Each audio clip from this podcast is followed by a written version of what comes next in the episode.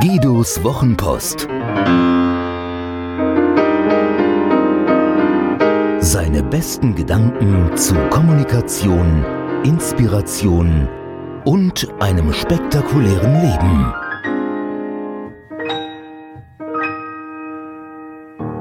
Bescheidene Fußfessel.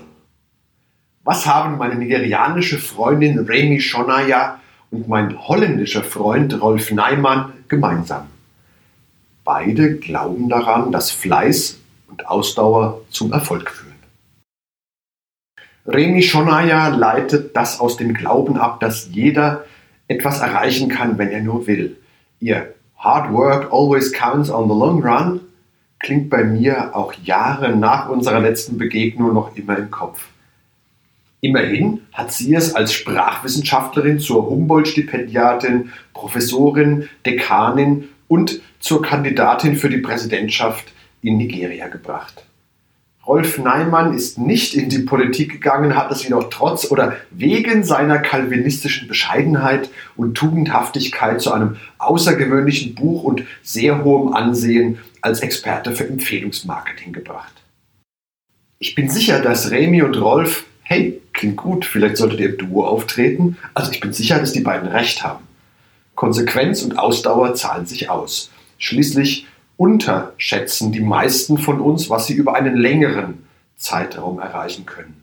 Und überschätzen, was sich in einem kurzen Zeitraum erreichen lässt. Über Nacht reich, schön, berühmt wird bei den meisten nicht funktionieren. In sieben Jahren wohlhabend werden jedoch sehr wohl. Das ist ja grundsätzlich sehr sympathisch. Geht dieser Ansatz doch davon aus, dass jeder unabhängig von Stand und Herkunft seines Glückes Schmied ist und nicht, wie es im katholischen umherschwappt, einer höheren Macht und deren Gnade ausgeliefert ist. Der harte Arbeit, redliches Leben Ansatz birgt jedoch auch die Gefahr, in falscher Bescheidenheit an Grenzen zu stoßen, die keine sein müssen. Zu viel Bescheidenheit kann eine Fußfessel sein. Wer den Glauben hat, Erfolg verdient zu haben, sollte diesen auch leben. Wer zu Hause im stillen Kämmerlein wartet, bis der Erfolg anklopft und sich anbietet, wird vermutlich an der Fernbedienung festwachsen und sollte sich zur Erhaltung des selbstgewählten Lebensstandards den Kühlschrank neben das Sofa stellen. Es gab da diesen Neapolitaner, der so gerne im Lotto gewonnen hätte. Dafür ging er jeden Tag in die Kirche und betete Jesus am Kreuze an, er möge ihm doch den ersehnten Lottogewinn schicken. Er betete schier unermüdlich Tag für Tag, Jahr für Jahr. Nichts geschah. Nach beinahe 20 Jahren wurde es Jesus zu bunt und er fauchte von seinem Kreuz herunter den verdutzten Neapolitaner an. Giovanni, gib mir eine Chance.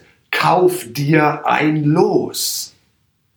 Es hilft also, sich auf den erbetenen Erfolg vorzubereiten und den Ereignissen eine Chance zu geben. Es rollt sich leichter auf dem Weg zum Ziel, wenn die Straße zum Erfolg schön planiert und asphaltiert ist. Denn es gibt sie, jene Momente, die niemand so geplant hat, in denen Sprünge möglich sind, an die niemand vorher gedacht hat. Manche nennen sie Zufall, manche Fügung. Ich sage hier einfach mal Chancen dazu. Wer ohne Hintergedanken am Bach sitzt und so eine Chance vorbeitreiben sieht, sollte und hast du nicht gesehen zupacken, sonst treibt sie vorbei, verliert sich im Meer oder ein anderer greift zu.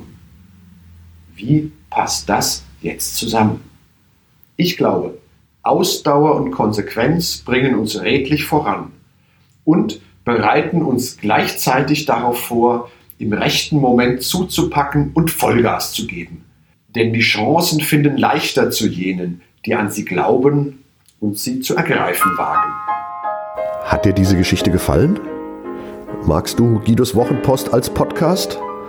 Das würde mich wahnsinnig freuen und auch stolz machen.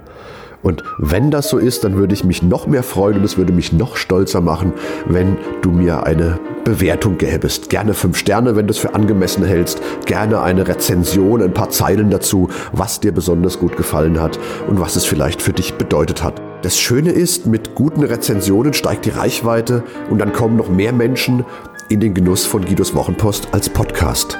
Das wäre doch toll, oder?